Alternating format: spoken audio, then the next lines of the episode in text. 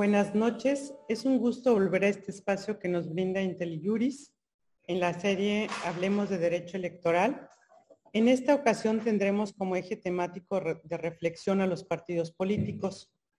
Consideramos que cualquier reforma electoral que se pretenda realizar a nuestro sistema electoral, pues debe de pasar por una revisión crítica del sistema de partidos. Por ello vamos a abordar diferentes aspectos de los partidos políticos, desde su origen y su finalidad, eh, si en la actualidad cumplen con su fin constitucional de promover la participación del pueblo en la vida democrática, de contribuir a la integración de los órganos de representación política y hay organizaciones de ciudadanos para hacer posible que estos accedan al poder público.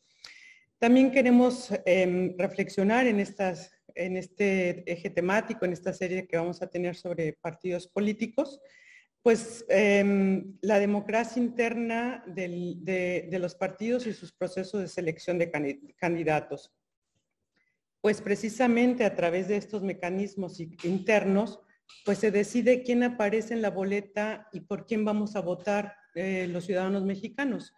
Eh, por quién vamos a decidir en las urnas, pero pues nuestra decisión está Em, acotada a, quien aparece en la boleta. Entonces es importante reflexionar sobre estos temas, sobre qué es lo que está pasando al interior de los partidos políticos, qué está pasando los partidos políticos con su inmersión o no ante, en la sociedad, etcétera, ¿no?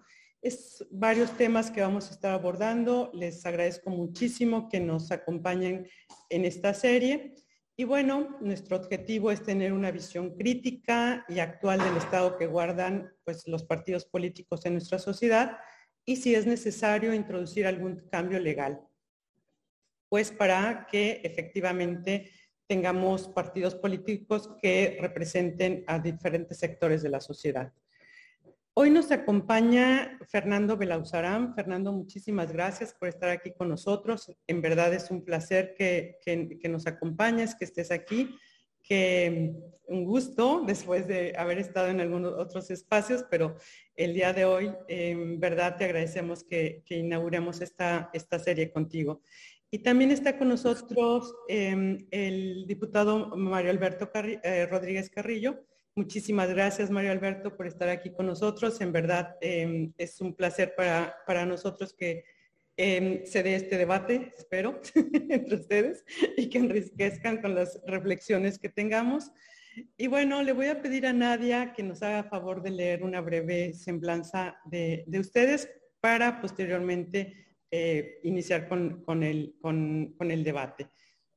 Adelante, Nadia. Gracias, buenas noches a todas y a todos. Este, bienvenidos a todos los, amigos y las amigas que nos siguen en la plataforma de IntelliJuris y también pues los que nos están siguiendo en la página de YouTube.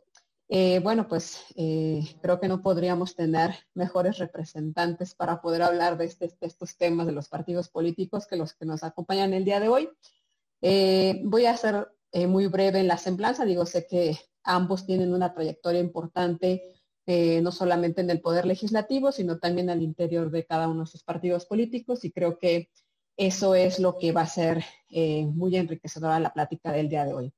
Eh, Fernando Belauzarán es licenciado en Filosofía con mención honorífica por la Facultad de Filosofía y Letras de la UNAM.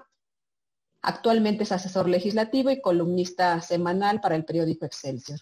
Cuenta con una amplia trayectoria legislativa y al interior de su partido político fue consejero nacional, secretario de formación política del Comité Ejecutivo Nacional, ocupó la Secretaría de Finanzas, la de Análisis Político en el Comité Ejecutivo Estatal y la coordinación del área de Secretaría General del Comité Ejecutivo Nacional del Partido de la Revolución Democrática.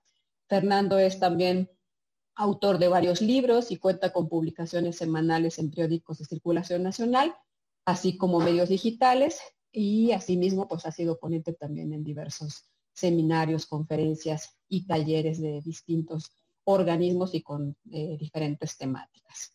Eh, Mario Alberto Rodríguez Carrillo es licenciado en Economía, maestro en Planeación de la Educación y doctor en Gestión eh, de Educación Superior en la UDG.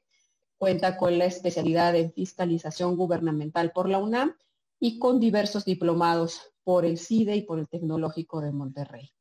En el ámbito académico ha dedicado más de 15 años a la labor docente, los niveles de educación media superior y posgrado, actualmente profesor o licencia eh, de la Universidad de Guadalajara.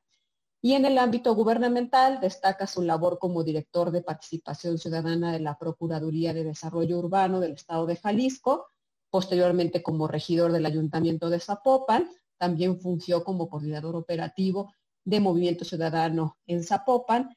Asimismo, eh, ha sido diputado federal en la 64 eh, legislatura y actualmente en la 65 legislatura, donde está participando en diversas comisiones, entre ellas pues la, en la discusión de la reforma electoral.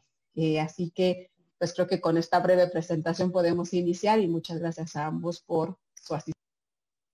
Bueno, pues bienvenidos. Em, vamos a iniciar con, contigo, Fernando, si no tienes inconveniente. Sí, sí.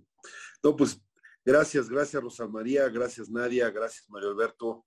Eh, eh, la verdad es que es una buena discusión. La verdad es que no hay democracia sin partidos políticos, pero creo que estaríamos de acuerdo si dijéramos que la sociedad mexicana merece mejores partidos políticos.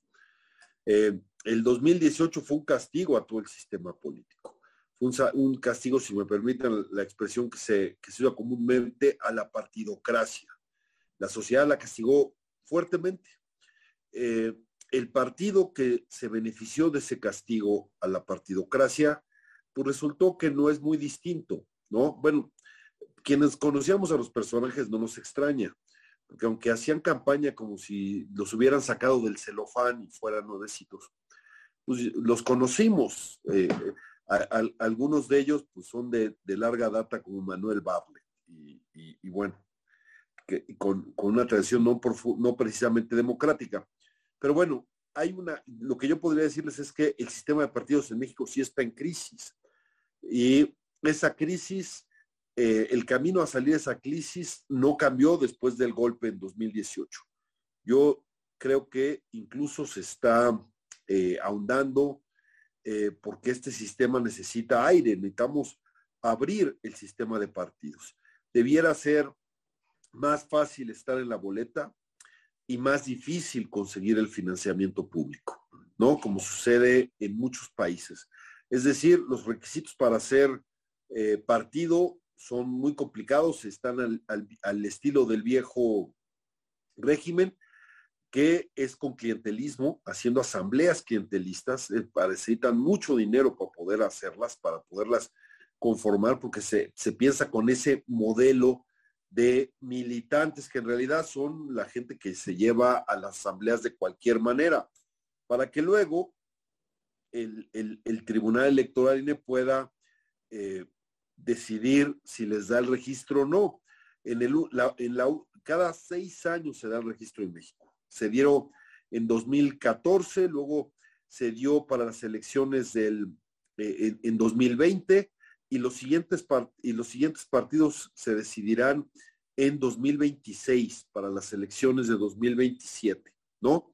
En esta última, el tribunal usó dos criterios eh, evidentes.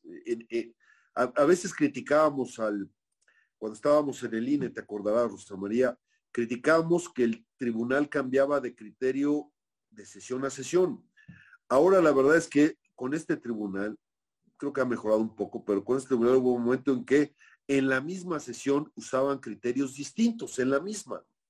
Y usaron un criterio muy laxo para darle eh, registro a unos y usaron un criterio muy estricto para eh, negárselo a otro. Pero sea, en ese momento era complacer al presidente. El presidente no quería al partido de Calderón, y no le dio a lo que era el, lo que había sido el, el, el, panal, me parece, que había, que, estaba buscando, y sí se los dio a sus aliados políticos, ¿no? Que lo perdieron en la última elección. Pero bueno, necesitamos abrirlo.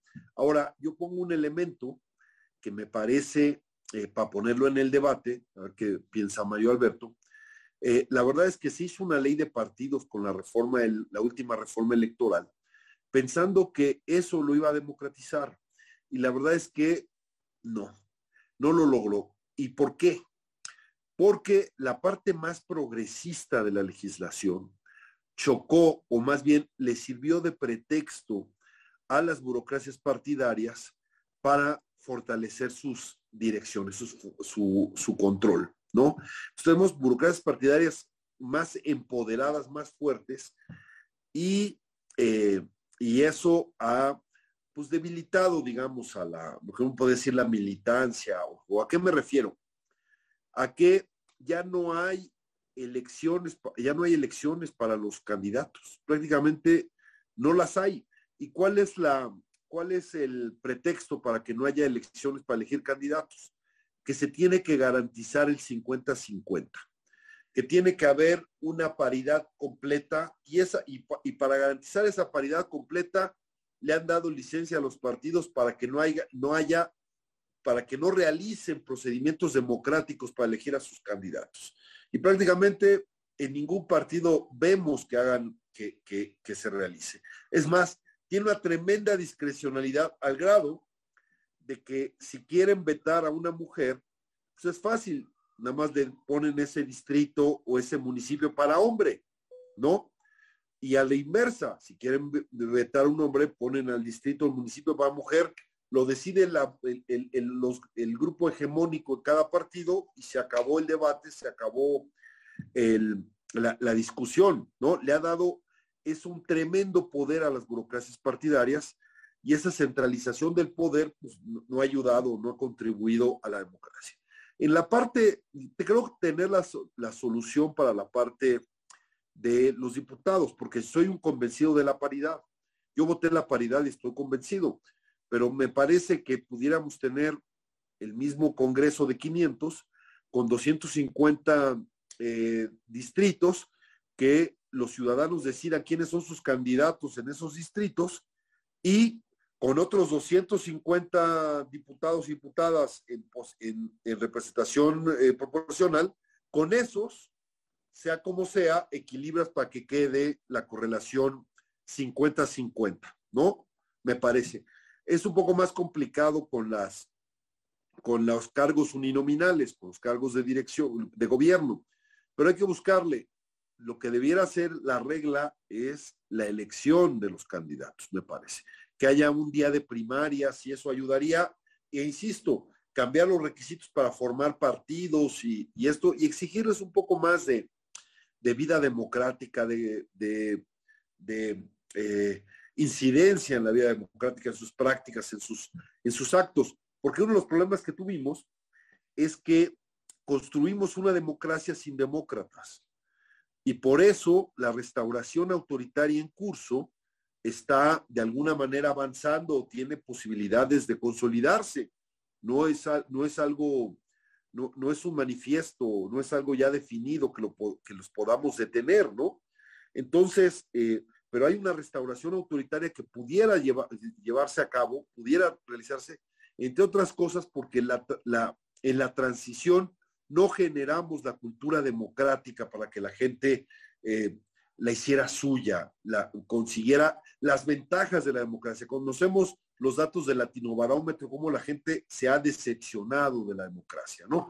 Pero ojalá la defendiéramos, aunque sea un poquito como le están defendiendo los ucranianos. Con eso tendríamos para defender nuestra, nuestra democracia, nuestra incipiente democracia, que es el fruto de generaciones.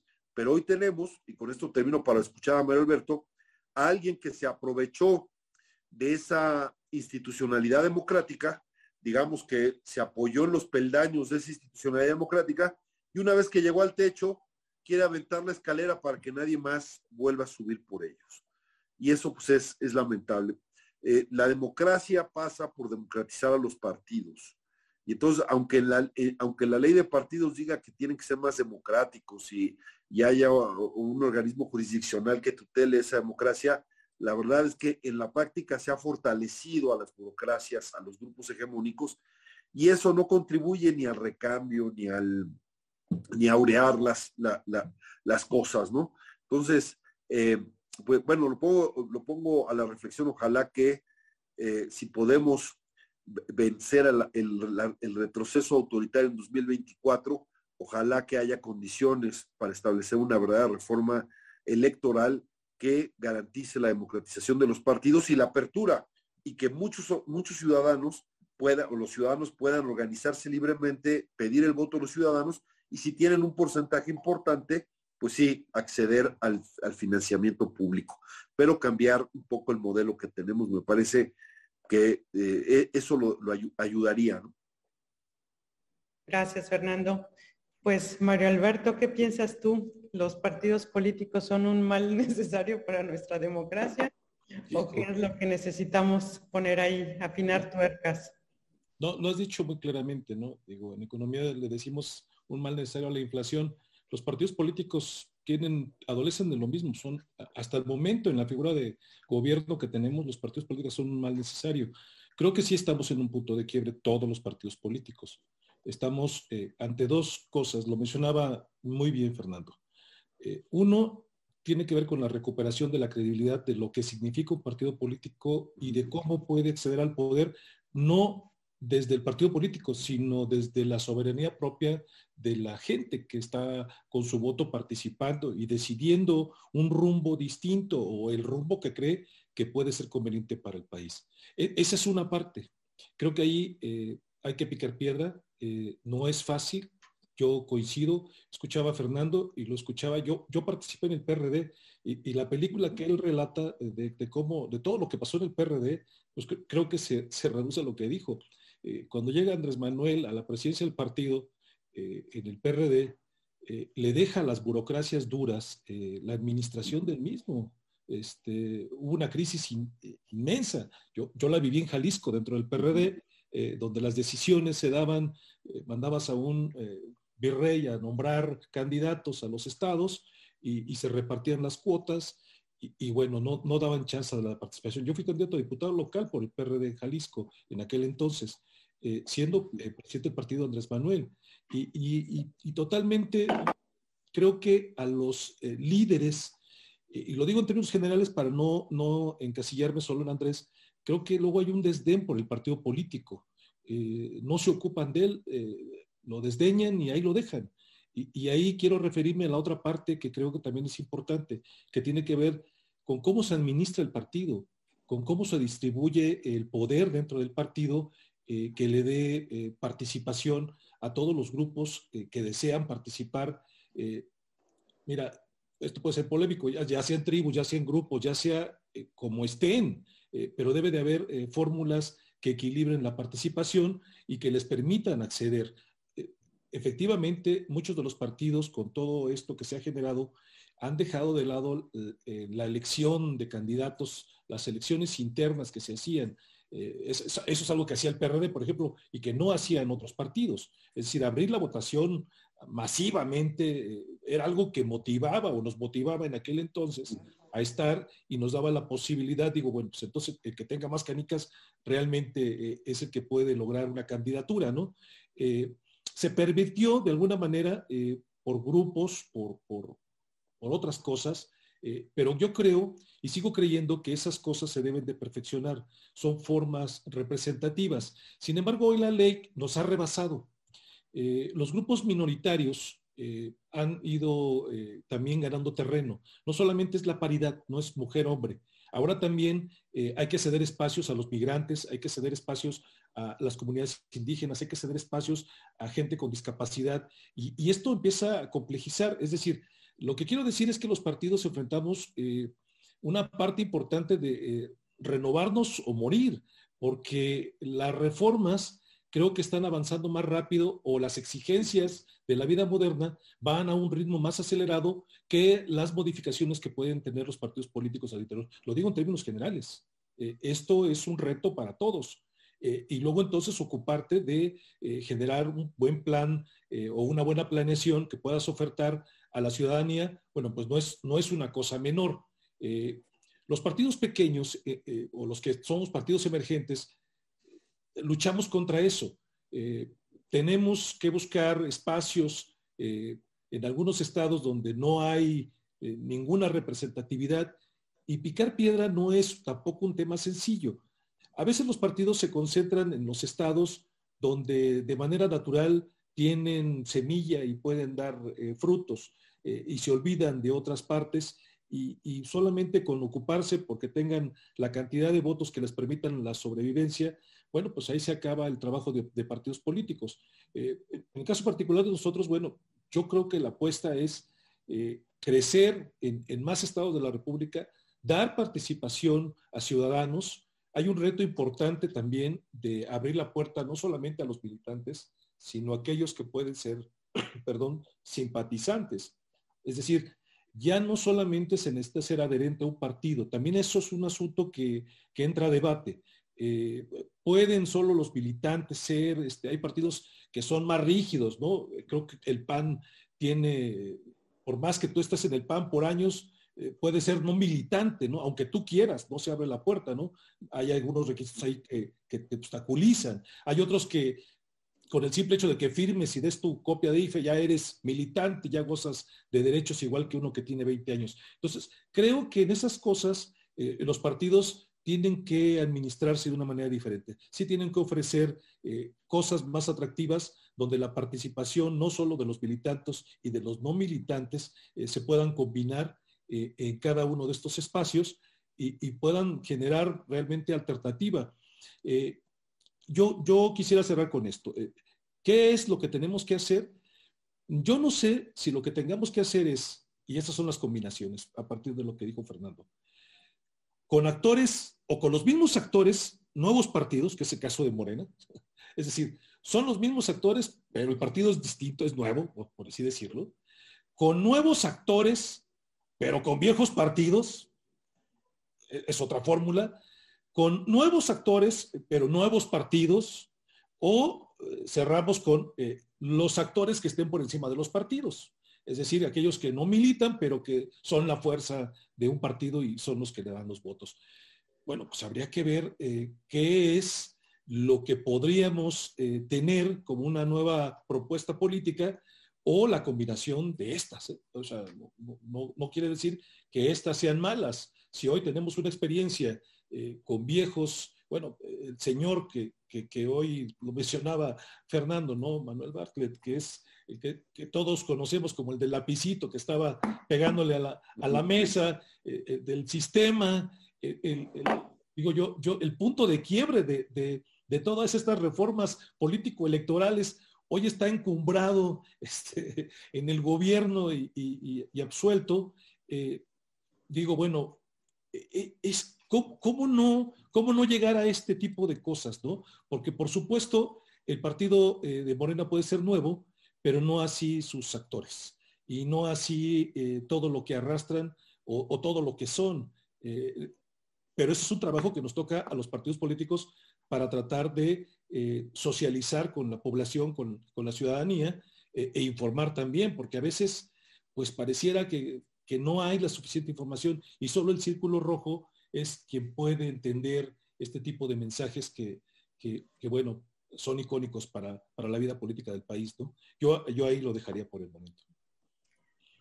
Muchísimas gracias, Mario. Em, pero, a ver, Fernando, tú dices que, que, este tema de, toda la crítica que se le hace a los partidos políticos, de las, de, pues las em, dirigencias internas, que han como cooptado toda la vida interna, ¿no?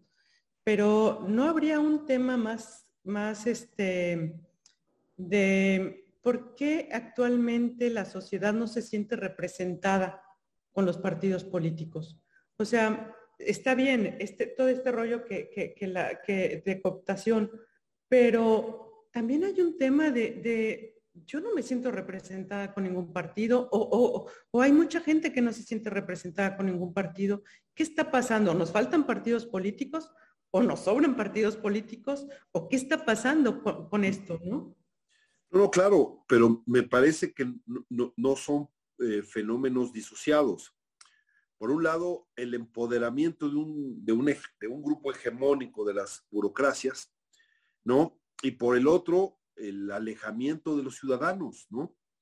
Eh, me parece que si, si los partidos necesitaban más a los ciudadanos en su vida interna, eh, eh, me parece que eso ayudaría a reducir la, el abismo que hay, el espacio que hay entre, entre ciudadanos y, partidos, ¿no? Eh, finalmente los partidos deciden, eh, eh, deciden sus candidatos prácticamente con sus reglas y los usos y costumbres de todos realmente se parecen. Y entonces, aunque los ciudadanos estén molestos con ellos, no tienen tampoco una gran presión para cambiar, ¿no? Y, bueno, y, pero eso es un llamado a atención, porque el no tener credibilidad, el no tener legitimidad social, pues puede, este, puede haber un momento como el de que se vayan todos, que pasó en Argentina o algo así, y además favorece las candidaturas de, de populistas improvisados, ¿no? En el mundo lo hemos visto, ¿no? Cualquiera que, que parezca de fuera, así sea un, una persona sin, sin preparación, sin capacidad, pues este, eh, porque la gente vota a veces más con la idea de castigar que con la idea de, eh, de convencimiento a lo que se propone. Y en ese castigo, pues acaban castigando a sí mismos también, ¿no? Pero los partidos debieran entender el mensaje, actuar de otra manera, ser más transparente, acercarse más a la sociedad, abrirse más a la sociedad civil, hacer un trabajo eh, conjunto con, estas organizaciones, etcétera, porque finalmente los partidos políticos son para que los ciudadanos se organicen y puedan participar, etcétera, libremente. Es decir, los partidos no le pertenecen a las burocracias, le pertenecen a los ciudadanos. Eso dice la ley, ¿no? Eso dice la constitución. Lo que pasa es que eso no se lleva de alguna manera a la práctica. y, yo creo que bien harían los partidos si saben abrirse a los ciudadanos y entenderlos. Y acá, mira, eh, eh, en, algo creo que está sucediendo en este país y es que sí se está politizando la sociedad fuertemente, ¿no? Entonces, esa sociedad va a participar de alguna manera, ¿no? Bien harían los partidos en abrirse a esa participación de los ciudadanos porque podría ser el mejor remedio para para volver a tener la legitimidad perdida, ¿no? Pero para eso tienen que bajarse, abrirse, eh, entender que abrirse, por supuesto, es arriesgarse a, no tener el control completo, este, a poder soltarlo, abrirse a, a nuevas formas. Y eso no es fácil, ¿no? No es fácil. A veces prefieren, aunque el cochecito esté destartalado, se esté cayendo, pero tener el, manubrio, ¿no? Antes que abrir el carro y, ver cómo entre muchos más lo, empujan, ¿no? Eh, no tenemos los partidos que quisiéramos, pero con estos, pero son indispensables. Es decir, algo tan importante como el 2024, ¿no? Que es la próxima elección presidencial, es con estos partidos que tenemos, no tenemos otros, son estos, con esto tenemos que trabajar, ¿no? Y la sociedad tiene que encontrar un cauce con ellos, ¿no? Ojalá que los partidos estén a la altura de una sociedad que por supuesto va a participar y les va a exigir y les va a demandar, ojalá, porque mucho es lo que está en juego. Y yo creo que una de las cosas que tiene que haber es una garantía hacia la sociedad de que el sistema se va a abrir, de que se va a abrir la nuez, de que va a ser más fácil participar, ¿no?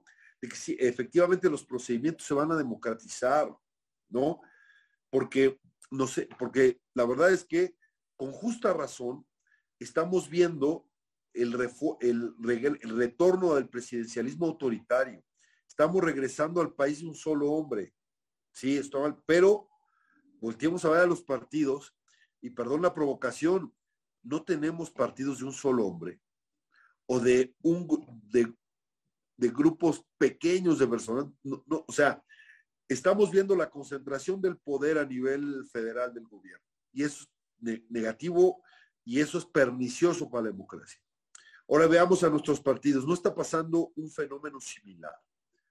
Y no sería correcto que, hubiera, a que se aireara, que, que abriera, etcétera.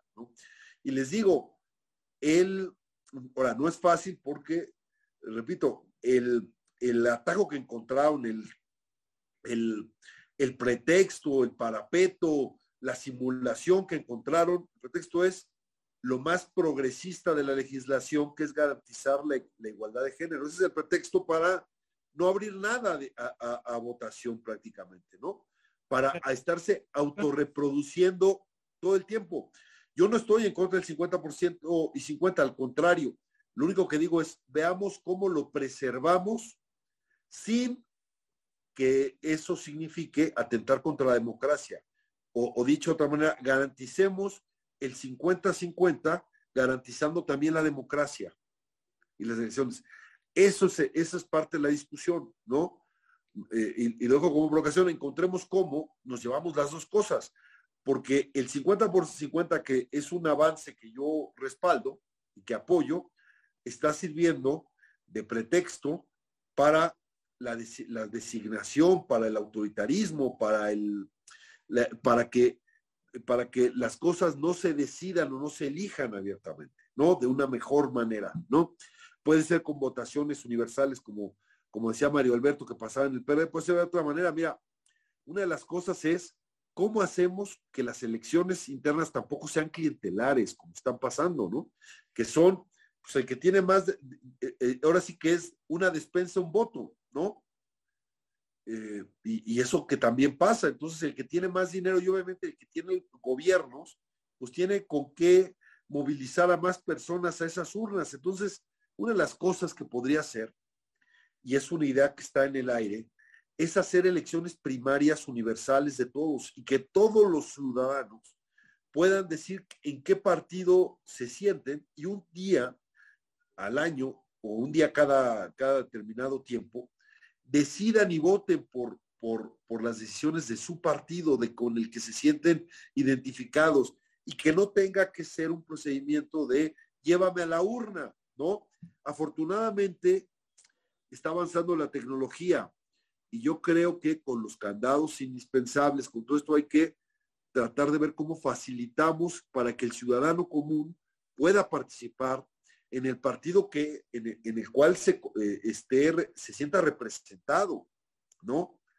Y tiene todo el derecho, porque insisto, los partidos son entes de interés público y se supone que los ciudadanos tienen que tener esa posibilidad de participar, pero hoy esa posibilidad es letra muerta en gran medida, ¿no? Em, si me permites, Rosa María, este, quería eh, leer algunas preguntas porque tenemos ahora sí un, auditorio muy inquieto, ya nos están haciendo, aprovechando y previo a la participación de Mario Alberto, pero también está ya estas preguntas un poco en el contexto de lo que ya tenemos en esta la discusión en la mesa, ¿no? Eh, Carlos nos pregunta, ¿qué podemos hacer para conformar una coalición promotora de actores que promuevan la introducción de primarias obligatorias en los partidos y qué actores específicamente en la sociedad civil creen ustedes que podrían unirse a esa coalición, También tenemos por aquí una pregunta de Enrique. Se las voy a leer de todas formas para que en las participaciones subsecuentes y pueden irnos dando su punto de vista. ¿Qué es lo que está mal diseñado en el sistema de partidos políticos y en las candidaturas independientes? Pensando que son vías para acceder a la representación y que serán los candidatos, eh, o no será más bien, dice que los candidatos son el problema, que es la clase política la que necesita renovarse y no tanto como el sistema de partidos o el sistema de candidaturas independientes. Em, y eh, también aquí nos preguntan cómo lograr que las dirigencias y actores preponderantes se despojen del interés personal y que permitan la democratización y cierren la puerta al dinero o a intereses de grupos de poder o incluso al crimen organizado. Este, esas son más o menos, tenemos más, pero creo que con esas podemos seguir abundando a la, a la discusión. Este, si quieres, Mario Alberto, digo, además de, eh, de, de, poder dar a lo mejor respuesta a alguna de estas. A ver, eh, la primera parte que tiene que ver con la designación a través de unas primarias, yo, yo creo que debe de ser una mezcla. Eh, no puede ser una sola vía. Eh, eh, lo decía bien Fernando, correríamos el riesgo de que quien más puede acarrear o llevar, y lo digo acarrear en sentido despectivo, no lo digo en términos productivos o que, sean benéficos para que sea una elección, porque en los partidos políticos hay quien tiene la habilidad efectivamente que con una despensa o con la promesa incluso de una despensa, ni siquiera dar la despensa, te puede convertir o ganar una elección para una candidatura. Entonces, puedes correr el riesgo que no necesariamente sea la mejor vía. Eh, creo que eso también ayuda a quienes verdaderamente tienen un liderazgo y tienen una empatía con un sector de la población. Por supuesto, la mejor vía para que puedan llegar auténticos líderes es esa. Pero también resulta que designar también ayuda para llevar perfiles que por la vía de las primarias no llegarían. Es decir, también la Cámara de Diputados necesita otros perfiles que no necesariamente alcanzarían eh, una representatividad si fuera solamente por primarias o por elecciones internas. Entonces, no lo sé, creo que debe de ser una combinación eh, que habría que buscar para garantizar que los partidos puedan tener gente con experiencia, gente técnica, gente líder. Eh, debe de ser una combinación, porque además debes amalgamar cómo generas una representatividad de la sociedad. Y, finalmente esa es una representatividad. ¿Quién le puede hablar de una manera clara y sencilla al círculo rojo, pero quién también puede eh, seguir articulando en las bases de los partidos políticos? No, si me preguntan ahorita cómo pudiera ser, yo creo que debe de ser una combinación de varias. Lo que sí tendríamos que renunciar es que sea de una sola vía. Es decir, que no haya alternativas ni que haya opciones que se presenten y que puedan garantizar la participación de los ciudadanos. En el caso de, de, si los partidos, qué están haciendo mal o qué estamos haciendo mal. Mira, nosotros tenemos en, Jalisco el caso eh, muy sonado de Kumamoto. Kumamoto adquirió un, digamos, un discurso muy fresco y, muy, digamos, muy certero en términos de lo que la gente espera escuchar. voy a decir dos cosas. El, el principal, no a los partidos políticos, candidatos independientes. El segundo, no al financiamiento de los partidos políticos. ¿Cuánto aguantó el discurso de Kumamoto? No más de seis años. Hoy se constituye un partido político, hoy es una fuerza política, hoy recibe prerrogativas eh, en, Jalisco y, te das cuenta de que eh, puede ser un área de oportunidad para los eh, candidatos independientes generar un discurso en, en, la desesperanza que hay, que generamos los partidos políticos, pero tampoco puede ser un área de oportunidad que luego tenga las contradicciones donde tú veas eh, que, un muchacho que pudo haber o se pudo haber esperado más, eh, hoy entre en totalmente contradicciones eh, con las que empezó y finalmente, pues ahí está en una regiduría en Zapopan. Entonces, creo yo que el, el, tema del financiamiento es un tema a discutir, por supuesto. Yo creo que hay municipios que sin financiamiento estarían siendo financiados por el crimen organizado, es decir, los candidatos en muchos municipios de la República los estaría poniendo el crimen organizado, sin duda alguna. Y es más, yo me atrevería a decir que tenemos presidentes municipales, desconozco y no quiero señalar, no, no sé si así sea, pero por la distancia geográfica, por las complejidades que hay, debe de haber algunos que fueron financiados por el crimen organizado, sin duda alguna. Este, algunas de las cosas que ustedes preguntaban era eh, cómo hacer los filtros. Pues luego los partidos políticos, cuando van en la búsqueda de llenar las planillas, la verdad es que agarran al que encuentran en última hora, ¿eh? O sea, y más los partidos que crecimiento, que, luego tienen dificultades para asignar candidaturas. Y en ese sentido, eh, hay veces que los registros son en el último minuto con la gente que les entregó la credencial de elector en ese último minuto. De ese tamaño es la falta de administración que se tiene en los partidos políticos, los tiempos con los que se presiona a los partidos. Y entonces habría que buscar, yo a eso me refería, que la administración de los partidos políticos también tiene que tener otra cara, tiene que buscar otras vertientes, tiene que buscar formas y mecanismos de garantizar con tiempo eh, la articulación para poder llevar candidatos a esas zonas. Eh, la, otra parte, ¿cómo, ¿cómo definir un perfil de un diputado? Hijo, esta pregunta a mí me la han hecho miles de veces y yo siempre he contestado de la misma forma. Creo que no se le puede eh, pedir a un diputado un título. Eh, eh, porque siempre me dicen, no debe de tener un título. No, yo, o sea, yo sí comparto eh, el ideo de la Constitución de que cualquier persona tiene derecho a ser votada siempre y cuando cumpla los requisitos allí establecidos. Yo creo que hay que generar contrapesos que, que obliguen.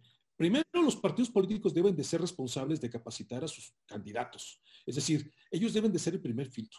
Ellos deben de generar las condiciones necesarias para que este perfil eh, medianamente pueda tener, en el caso de la Cámara de Diputados, los elementos, las herramientas necesarias para la discusión de una ley, por ejemplo. O sea, tú no puedes mandar a alguien nada más porque fue popular y, tiene las condiciones para ganar. Creo que ahí hay obligaciones de los partidos políticos. Segundo, creo que el exterior también debe de presionar. Hoy, hoy alguien me preguntaba, ¿qué, qué, ¿Cómo debe de, reformarse el asunto de la reelección? Que no está totalmente acabada la legislación, no hay una ley orgánica dentro de la Cámara de Diputados que le dé certeza o, que afiance esta reelección. Yo, yo, yo decía, bueno, me decían, es que estamos tendiendo a que la reelección eh, pueda presentarse como la profesionalización del diputado. Y yo les decía, no necesariamente, y lo digo, soy reelecto, pero yo les digo, no necesariamente ni el que es reelecto garantiza profesionalización, ni el que es por cuarta vez diputado es un profesional de la Cámara de Diputados. Entonces, y me dicen, entonces, ¿esto es falso? No, yo, yo lo que creo es que desde fuera tendremos que elaborar una métrica que permita verdaderamente medir al diputado. Y, yo decía algo, ¿cómo se está midiendo hasta ahorita? Pues el diputado que más iniciativas pone en discusión es el que eh, mejor productividad tiene. No, yo les decía, no, el diputado tiene otras funciones. O sea, a ver, no solamente si propone 50 iniciativas, yo diría, bueno, y de esas 50, ¿cuántas pasaron a pleno? ¿Cuántas se aprobaron? Eh, ¿Cuántas de esas realmente tienen sustancia? Eh, ¿A cuántas de sus comisiones asistió? ¿Cuál es su participación efectiva en sus comisiones? ¿Es secretario de una junta directiva? ¿Cuántas veces ha subido al pleno a participar? ¿Cuántas veces ha manifestado su opinión al seno de sus propias comisiones? ¿En cuántas otras actividades que tienen que ver con la Cámara de Diputados verdaderamente tiene una participación efectiva? Esa métrica no existe. Esa métrica nos la tienen que imponer y nos tienen que ir vigilando, nos tienen que decir, a ver, diputado, usted eh, está simulando, checa lista y se va. Hoy es sumamente trágico, yo lo he dicho en cada foro en el que estoy, que la Cámara de Diputados esté trabajando semipresencialmente. Una actividad esencial como es la de la Cámara de Diputados ya no puede estar trabajando así, pero eso garantiza a la mayoría en este momento tener todas las posibilidades de que todos sus diputados puedan tener eh, el voto para cualquier cosa que se necesite. Porque estar presencial en la Cámara históricamente ni siquiera se garantiza que estén los 460 de los 500. Es decir, siempre oscila entre 450 y 460. Entonces, hay, hay cosas que verdaderamente estamos siendo regresivos y, eso pues impacta de manera directa en los partidos políticos, en todos. Aún cuando uno diga, es que nosotros, no, no, no, eso nos toca, nos toca parejo a todos. Y eso es lo que hay que decirlo. Eh, hay que buscar una cosa que equilibre, que, que logre tener candidatos independientes. Yo lo decía al principio, que logre tener eh, candidatos de la militancia, porque también eh, hay gente que tiene 20 años y luego dice, oye, yo ya tengo 20 años, quiero ser candidato. Pues, sí, pero, pero ¿por qué no? O sea, ¿por qué quieres ser candidato, no? ¿Porque tuviste 20 años o porque realmente representas un liderazgo?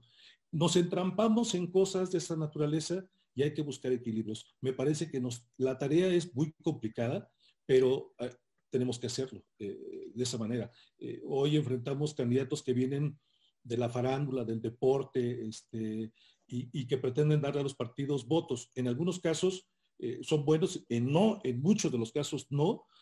tenemos nuestras propias discusiones. Bueno, nosotros tenemos como precandidato Palazuelos, había una discusión en que nos daba votos aunque no ganara, bueno, pues yo decía, buscamos votos o buscamos una propuesta política.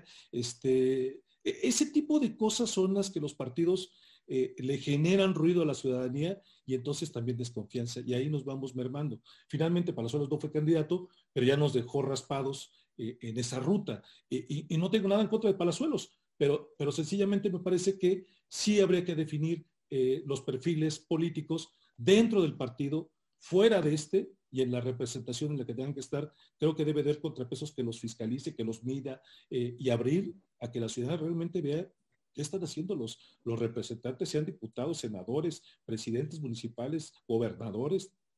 La métrica es la que no existe. Muchas gracias, Mario. A ver, Fernando, voy a hacer ahí, voy a meter cuchillito contigo.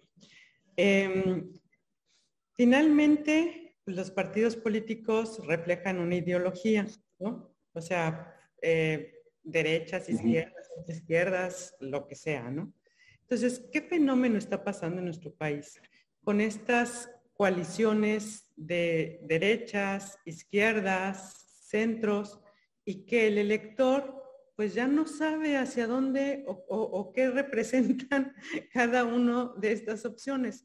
¿Qué piensas tú? O sea, finalmente entiendo pues eh, eh, el, pragmatismo de, tener esto para lograr una, fuerza más em, contundente y lograr un, triunfo electoral. Pero eso cómo deja, em, no sé si, si a lo mejor como, como por ahí dice una canción, que se han perdido las ideologías, o si efectivamente siguen las ideologías y si necesitamos pues que efectivamente los partidos representen estas izquierdas, estas derechas, estos centros, o qué está pasando con este, con este tema, ¿no? Sí, no, pues la verdad es que es una buena pregunta, aparte muy ad hoc con el momento. Eh, yo te diría varias cosas. Una, lo que está en juego en el país es la democracia y vale la pena para defenderla a los diferentes, porque seguramente si yo platico con los auditores, la gente que nos está escuchando, vamos a tener diferencias entre nosotros. Quizás lleguemos a tener diferencias irreconciliables o seguramente tengamos algunas diferencias irreconciliables, pero si pensamos o estamos de acuerdo en que esas diferencias se tienen que dirimir por la vía democrática, entonces podemos hacer causa común, porque eso es lo que está en juego. Lo que está en juego es si se va a mantener una cancha democrática para definir las cosas. En este libro clásico ya de cómo mueren las democracias, que hicieron en el New York Times, dicen precisamente que cuando, cuando la democracia está en riesgo, cuando está en peligro, vale la pena, ahora sí, déjenme hacerle eh, de campechanear un poco el asunto, tocar la campana de dolores y decir, auxilio, la democracia está en riesgo, unámonos todos los demócratas sin, eh, sin problema. Ahora, por una parte. Por otra parte, la verdad es que nuestro sistema presidencialista ya está muy desgastado. Yo no sé por qué estamos retornando a él. La lucha de la, la democratización en México fue un proceso para limitar el poder del presidente y ahora vamos en sentido contrario de golpe, es decir, lo que se escribió pluralmente se está borrando unilateralmente, ¿no? Pero eh, si bien el elemento emblemático de la democracia es el voto, lo que la hace funcionar es el diálogo, porque tienes que acordar con los que piensan distinto, aunque a los populistas no les guste, y el diálogo es casi, casi una, eh, el, el diálogo casi, casi es confesión de traición, si dialogas es que vas a traicionar, ¿no? Y es más bien someter. Y la verdad es que la democracia necesita acuerdo, ¿no? Eh, a mí me gusta el sistema parlamentario. Yo creo que México tiene que ir, si no llegar a un sistema parlamentario, por lo menos ir avanzando hacia allá, ¿no? Un, sistema semipresidencialista, semiparlamentario, tener que avanzar a los gobiernos de coalición. Fíjate, en Alemania, ¿quiénes van a ser, quiénes van a ser gobierno? Pues lo van a hacer eh, socialdemócratas, liberales y verdes, ¿no? Que, son, que esos sí son verdes, no como los de acá, que el único color verde que saben es el del dinero. Esa es otra, o que defiendes el dinero, esa es otra cosa. Pero allá sí son verdes de a de veras, pues. Y es liberales, socialdemócratas y ecologistas, digamos, ¿no? Esos son los que están haciendo el, este, los que están haciendo la, la coalición, porque tienen que conformar mayoría. Es parte de eso. Pues nosotros tratemos de construir también mayoría en el Congreso. Yo creo que ha sido pernicioso, si bien quedó, nuestros gobiernos compartidos dejaron, que, dejaron mucho que deber o dejaron mucho que desear, ¿no? Eh, y, se pudo aprovechar mucho mejor, ¿no? Eh, la verdad es que el haber regresado a el control del Ejecutivo sobre el Congreso ha sido un retroceso, en todos los sentidos. Mira, ahora Mario Alberto volvió a haber sufrido. No le cambiaron ni una coma al presupuesto, a pesar de que es facultad exclusiva de la Cámara de Diputados aprobar el presupuesto y nomás, nomás este, se le quedaron viendo, ¿no? Esa, esa violentación, digamos, o ese violentamiento, ¿no? a la división de poderes eh, eh, eh, es, profundamente pernicioso. ¿Y dónde está la pluralidad? pues la pluralidad está en el Congreso. Hay que gobernar con el Congreso y hay que gobernar con la pluralidad del Congreso, ¿no? El, el, que se opone sí fortalece, claro, el que se opone puede contribuir a que las cosas salgan mejor y a que tengan cierta legitimidad. Aquí todo es plancha ahora, ¿no? Qué atraso, ¿no? Tremendo. Pues eh, yo creo que debiéramos tratar de trabajar, ya está en la constitución los gobiernos de coalición, hay que buscar hacer su ley secundaria que sea eh, importante y tratar de gobernar con la diversidad, no contra la diversidad como ahora, ¿no? Ahora te piden que la lealtad sea una persona, a la voluntad de una persona, ¿no? Eso es renunciar, que todos, porque se supone que el representante popular representa otros intereses, no a la voluntad de una sola persona, incluso aunque pertenezcas al mismo partido. Y aquí ni siquiera se ocultan. Perdón, hoy nos gobierna, creo que nadie se va a ofender, el PRI desinhibido, ¿no? Por, y cuando digo el PRI desinhibido me refiero al PRI viejo, el, el, este, el del siglo pasado, porque era un PRI que de alguna manera se contenía. Este asunto que hicieron en la pasada legislatura de, de pasar diputados para que Morena tuviera 251 y quedarse con la Junta de Coordinación Política, lo pudo haber hecho el PRI antes y se contuvo, ¿no? Aquí son, este, lo hacen con una, eh, con un desparpajo eh, extremo, porque era contra lo que habían combatido durante muchos años algunos compañeros que yo conocí, ¿no? Y ahora lo reproducen sin el menor recato, ¿no?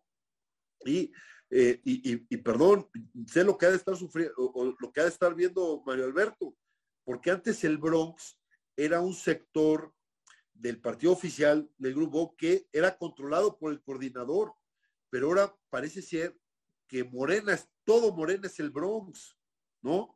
Y son la mayoría de la Cámara. Y ese es el que te da el tenor del debate público y el tenor de las decisiones que se toman. Y no hay democracia sin poder legislativo. Ahora, el asunto de las candidaturas independientes es fundamental. Nada más que eh, los candidatos independientes pues eh, eh, están en total desventaja. Por eso entiendo a Kumamoto, ¿no? ¿Qué les quedaba, no? A pesar de, todo el esfuerzo que hacía Kumamoto, la inequidad lo derrotó, ¿no? entonces, yo creo que sí, sí debe haber esa posibilidad, pero habría que buscar cómo compiten en condiciones de equidad, no simplemente que exista la fórmula, la forma, perdón, para decir, mira, ahí está la figura, ya ganaste, ¿no? Y no, hay que darle condiciones de posibilidad para que efectivamente puedan ser competitivos, ¿no? Eh, que se dio, fue un fenómeno con el Bronco, una cosa así, pero después de que sucedió lo del Bronco y Kumamoto esa vez, ya ahorita se ven eh, eh, en una situación muy complicada. Y yo la verdad es que creo que lo mejor sería que conformaran partidos, pero para eso la legislación tiene que hacerlo más sencillo, ¿no? Menos, insisto, con fórmulas menos clientelares para construir un partido político y que sean los, los, en eso hubo un retroceso en la transición. Antes era más fácil hacer un partido político antes de, las reformas de la transición y, y tú vas con el registro condicionado si tenías, eh, si los ciudadanos te daban el apoyo, pues lo mantenías, ¿no? Pero ahora se ha, se ha complicado eso. Fue una, sí, se, sí, sí hubo un, eh, eh, sería deshonesto no ver el, el, el, el digamos, el, el blindaje de la partidocracia que se dio en la legislación. Pues hay que romper ese blindaje. Me parece que eso ayudaría incluso a los mismos partidos para poder recuperar la legitimidad perdida.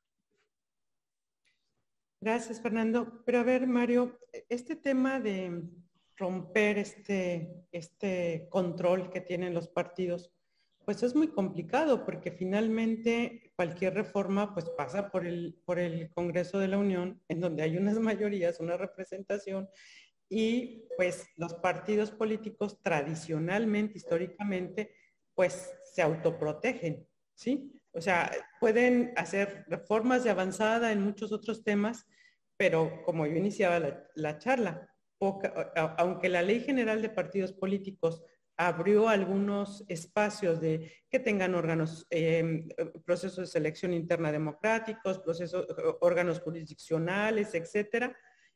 Em, sin embargo, pues los, la esencia de los partidos políticos pues no ha sido modificada este, sustancialmente.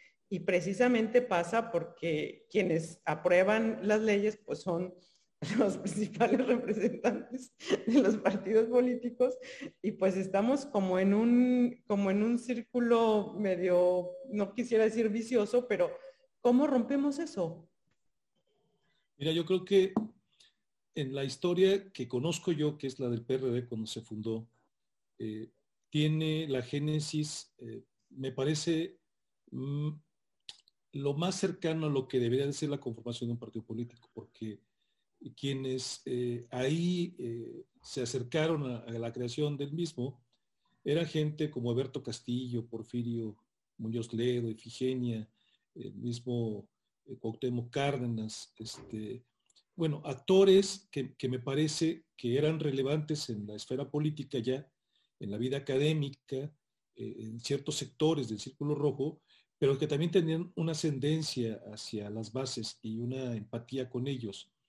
Eh, y eso dio que el PRD pudiera tener eh, diferentes, digamos, andamiajes en su crecimiento durante un tiempo. después se permitió, pero, pero doy este ejemplo porque la génesis de un partido tendría que aperturarse así. Lo que tenemos hoy es que muchos partidos se aperturan con una sola figura y entonces eh, eh, se considera el jefe o, la, o, el que tiene la calidad moral, etcétera. Podemos ponerle muchos adjetivos. Eh, yo creo que esa génesis tendría que ser de más o menos de esa forma, la creación de un partido político. Sin embargo, voy a decir ahora la versión nueva.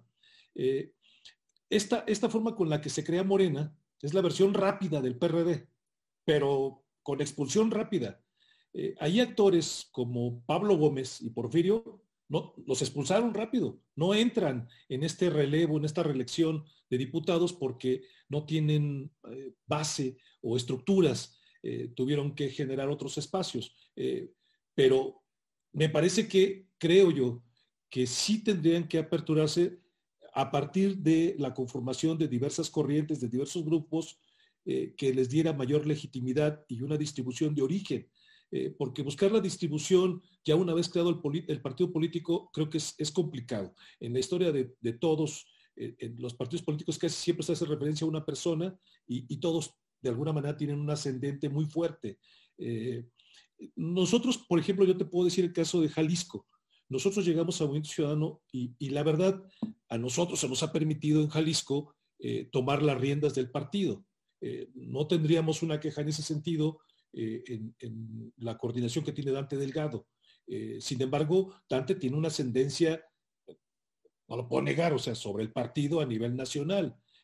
pero creo yo que ese tipo de conformaciones puede ir aperturando en los partidos, dando cierta laxitud, flexibilidad a la participación, y nosotros hemos cumplido en Jalisco hemos dado votos, hemos, hemos protegido al partido, hemos protegido la marca, eh, le hemos dado impulso, eh, hemos hecho lo que un partido político tiene que hacer, acercarse a la ciudadanía y bueno, pues ahí vamos caminando, ahí vamos transitando. ¿Cuánto nos dure? Bueno, pues va a depender de cómo preparemos el relevo generacional en, en el propio partido para que éste pueda mantenerse y no cedérselo, como decía Fernando al principio, a las burocracias, que luego las burocracias son terribles. Este, eh, y no hay forma de, quitarlas porque se apoderan de todos los órganos de decisión. Eh, y en esa parte me parece que tenemos que generar oportunidades para que la ciudadanía eh, pueda seguir participando. Por eso creo yo que hay que buscar como formas combinadas, mixtas, donde tengan cabida candidatos que no tengan que afiliarse, que puedan participar y que la propia, lo decía Fernando ahorita, el propio Kumamoto, nosotros le hemos ofrecido participar y, dar las herramientas. Este, desde ahí, de desde donde él participó, me parece que eh, ha perdido mucho tiempo en, lo que él puede estar eh, o podría estar aportando a, la vida de, los partidos. Eh, creo que ya está en esa, en esa posición y, seguiremos intentando invitar nosotros a, dar estas candidaturas, porque creo que hace falta, hace falta los partidos que se abran. vamos, y eso luego trae problemas internos, pues sí, luego la militancia dice, estos acaban de llegar, somos nosotros que fundamos, eh, nunca nos han dado eh, ni ningún puesto, este, eh, hay que buscar equilibrios para poder transitar. Los partidos, repito, están a, una manera muy lenta de avanzar y, la, modernidad de, este país y del mundo va a pasos agigantados. Ya nos rebasó, de hecho, yo creo que ya vamos tarde eh, y, sí habría que ajustar muchísimas cosas en los partidos políticos. Y, algo que tú decías, eh, las ideologías, creo que los partidos empiezan a parecerse cada vez más.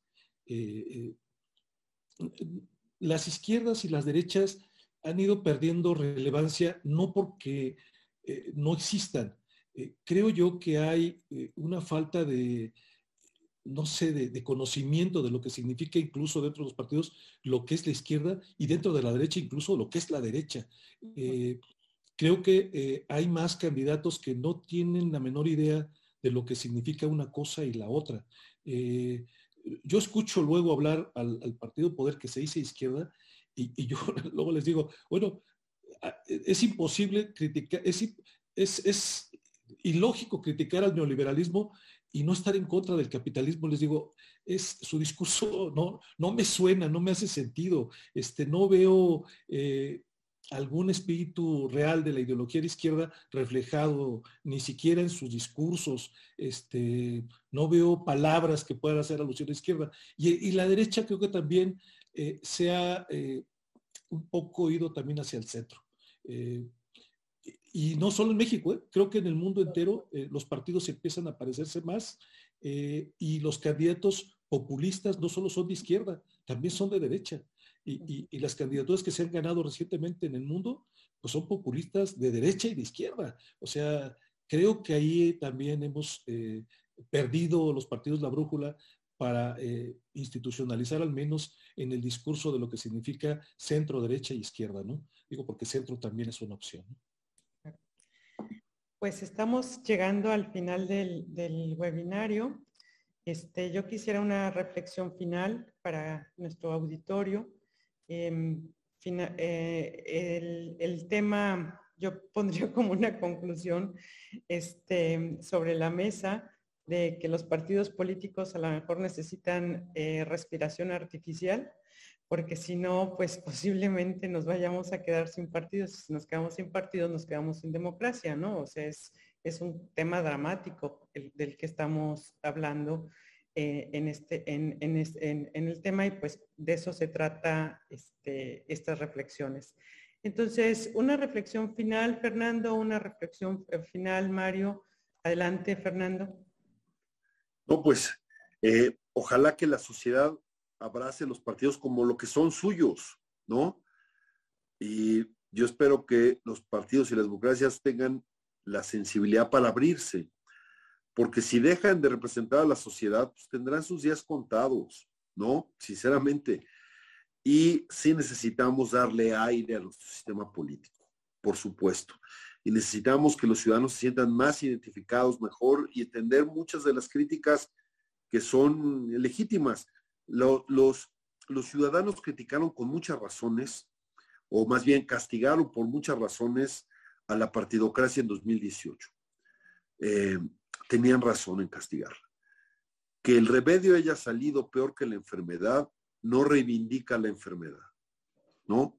Entonces tenemos que ver cómo cambiamos, cómo evitamos la restauración autoritaria, pero no para regresar a como estábamos en 2018, sino para darle una salida a la crisis política, a la crisis de representatividad por la democracia.